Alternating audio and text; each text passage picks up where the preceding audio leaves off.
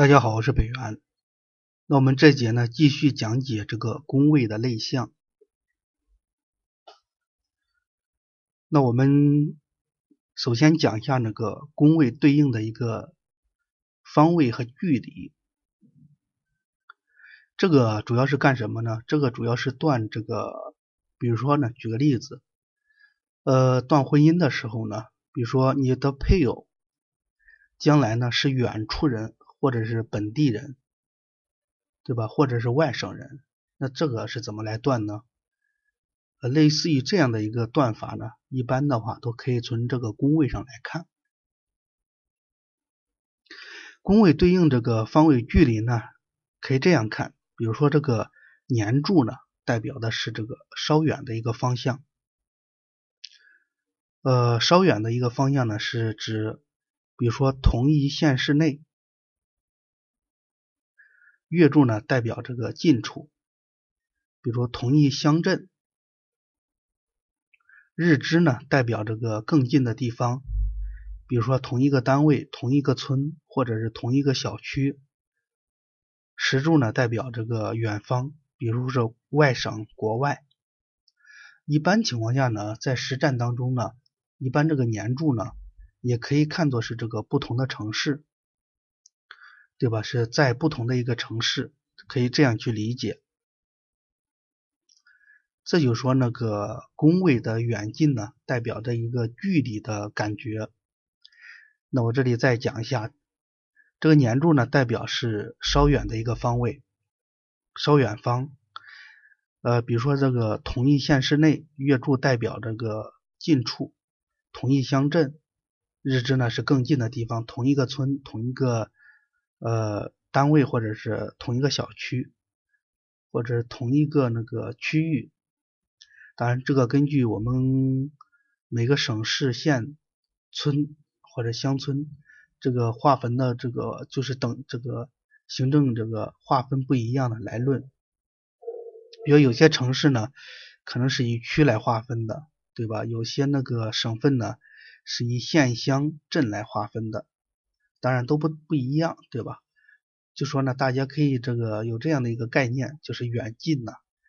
比如说最远的就是石柱是在这个省外，是吧？那次远的话就是年柱是不同的城市或者是呃同一个县乡市。那个月柱呢就代表这个县乡内乡镇。然后呢日支就是更近一点，就一个村了，一个地区了，或者说呢。处在同一个居委会了，等等吧，可以这样看，是吧？这个大概就是这个宫位对应这个方位的距离。那我这个是讲的比较详细一点，对吧？是为了让大家呢能够更好的去理解，因为这个呃，如果是说呢将来断婚姻的这个远近的话是能用得上，婚姻的远近，或者说呢其他方面，当然根据你预测的这个目的的不同。这个宫位呢，代表这个身体部位，这个主要是对这个健康的预测，或者说呢，这个伤病灾的预测的时候来进行一个使用的。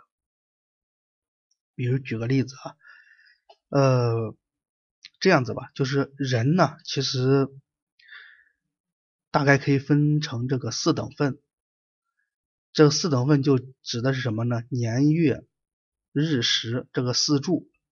这分别表示什么呢？这个年柱呢，代表人的一个头像的一个头像肩部；月柱呢，代表这个胸腹部；日柱呢，代表这个腰腹大腿部；时柱呢，代表小腿或者足部。呃，从这个中医对应理论来推的话，呃，又可以看出呢，比如说这个时柱为头像。肩部，日柱呢为胸腹部，月柱呢为这个腰腹大腿部位，年柱呢是小腿部位，也就是可以反过来来看，就是反过来和正过来，对吧？刚才我们是呃讲的是这个正过来的话，就是从年代表的是什么头了、项了、肩了，是吧？月代表什么胸了、腹部了，日支呢？代表的是这个腰部了、腹部了、大腿部了，石柱呢是代表这个小腿足部。另外呢，就是你从这个中医这个理论来推的话，也可以反着来看，是吧？就是石柱呢是代表人的一个头肩，那日柱呢代表是个胸腹，月柱呢代表这个腰腹大腿，哎，年柱呢反而是小腿和足部，正好是反过来了，都可以的。都可以这样看，一个是从中医这个角度来看，对吧？就说呢，不管你是从哪个位置来看，但是呢，它有都有一个这样的一个顺序。呃，那有些人说那个，那到底是以以这个那个呃年为主呢，还是以这个时柱为主来看的话，呃，这个没有明确的规定啊，这个没有明确的规定。呃，一般情况下都是以年柱。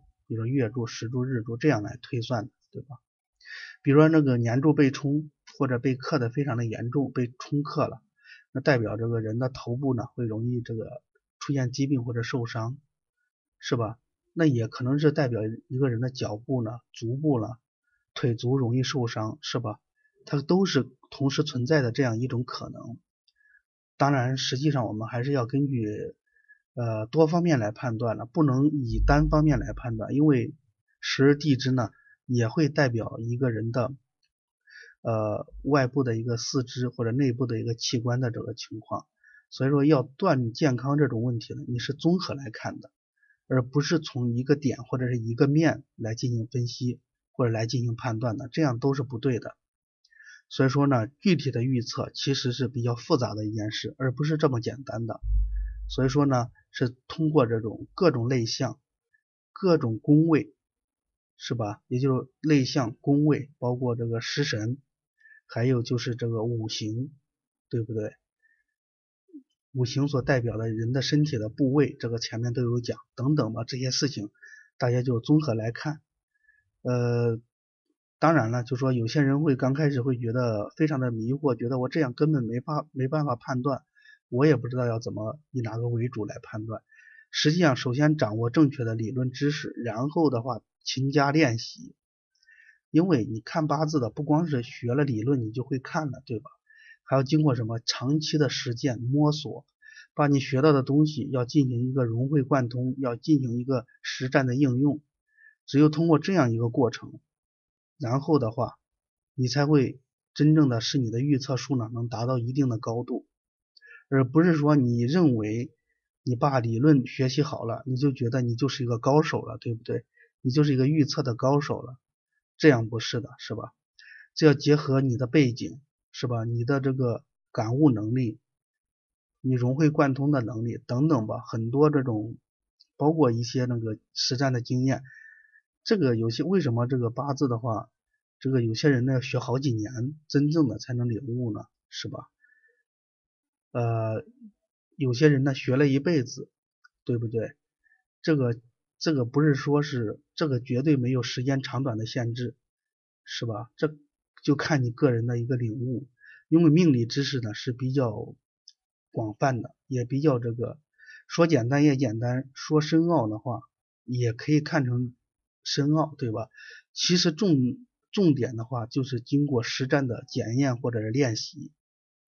对吧？这个才是最重要的。所以勤加练习，呃，多总结，或者是多和别人交流等等吧。